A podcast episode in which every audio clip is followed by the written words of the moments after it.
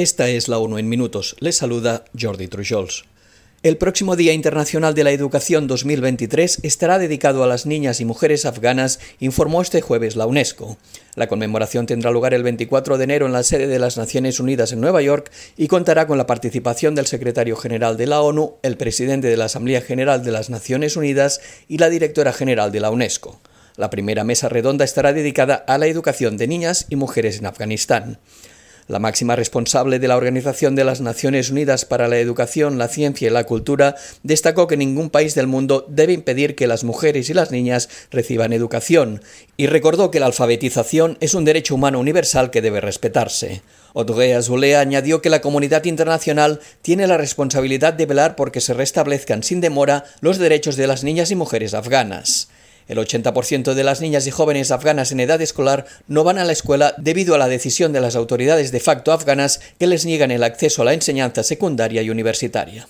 Un tribunal de Sudáfrica admitió a varios expertos en derechos humanos de la ONU en una demanda colectiva presentada por presuntas víctimas de la contaminación minera en el distrito central de Kabwe, en Zambia.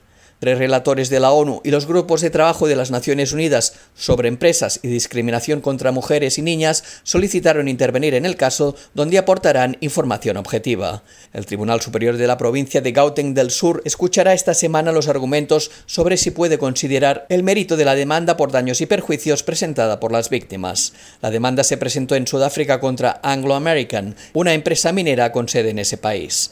La demanda colectiva se presentó en favor de los niños y mujeres en edad fértil que sufrieron daños y lesiones como consecuencia de la exposición a la contaminación por plomo. Los expertos en derechos humanos argumentaron que Anglo American actúa de forma contraria a sus compromisos manifestados respecto a los derechos humanos en el ámbito empresarial, cuando se opone a que el tribunal considere siquiera esta demanda colectiva. Las llegadas de turistas internacionales durante este año podrían crecer y situarse entre el 80% y el 95% respecto a los niveles alcanzados antes de la pandemia.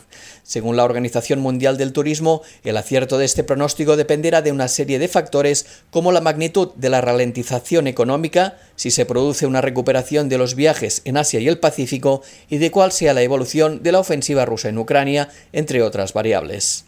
Aunque el turismo internacional registró ascensos notables en todas las regiones del mundo, Europa lideró la mejora con casi un 80% en relación con los niveles prepandémicos.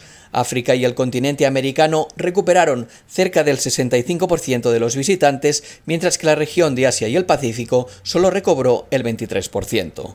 Con relación a este último mercado, el reciente levantamiento de las restricciones de viaje por motivo de la COVID-19 en China representa un paso importante para la recuperación del sector turístico en Asia y el Pacífico y en todo el mundo. La Organización de Aviación Civil Internacional, la OACI, publicó hoy una serie de recomendaciones diseñadas para ayudar a los países a mantener la conectividad aérea al tiempo que se adoptan las medidas necesarias para mitigar los riesgos actuales de transmisión del COVID-19. El nuevo boletín de la agencia subraya claramente que a medida que más estados levantan sus restricciones transfronterizas relacionadas con el COVID-19 para los viajeros aéreos, es importante que solo se implanten y mantengan las medidas basadas únicamente en la gestión de riesgos en evidencias y siguiendo las recomendaciones y orientaciones de la Organización Mundial de la Salud y la OACI.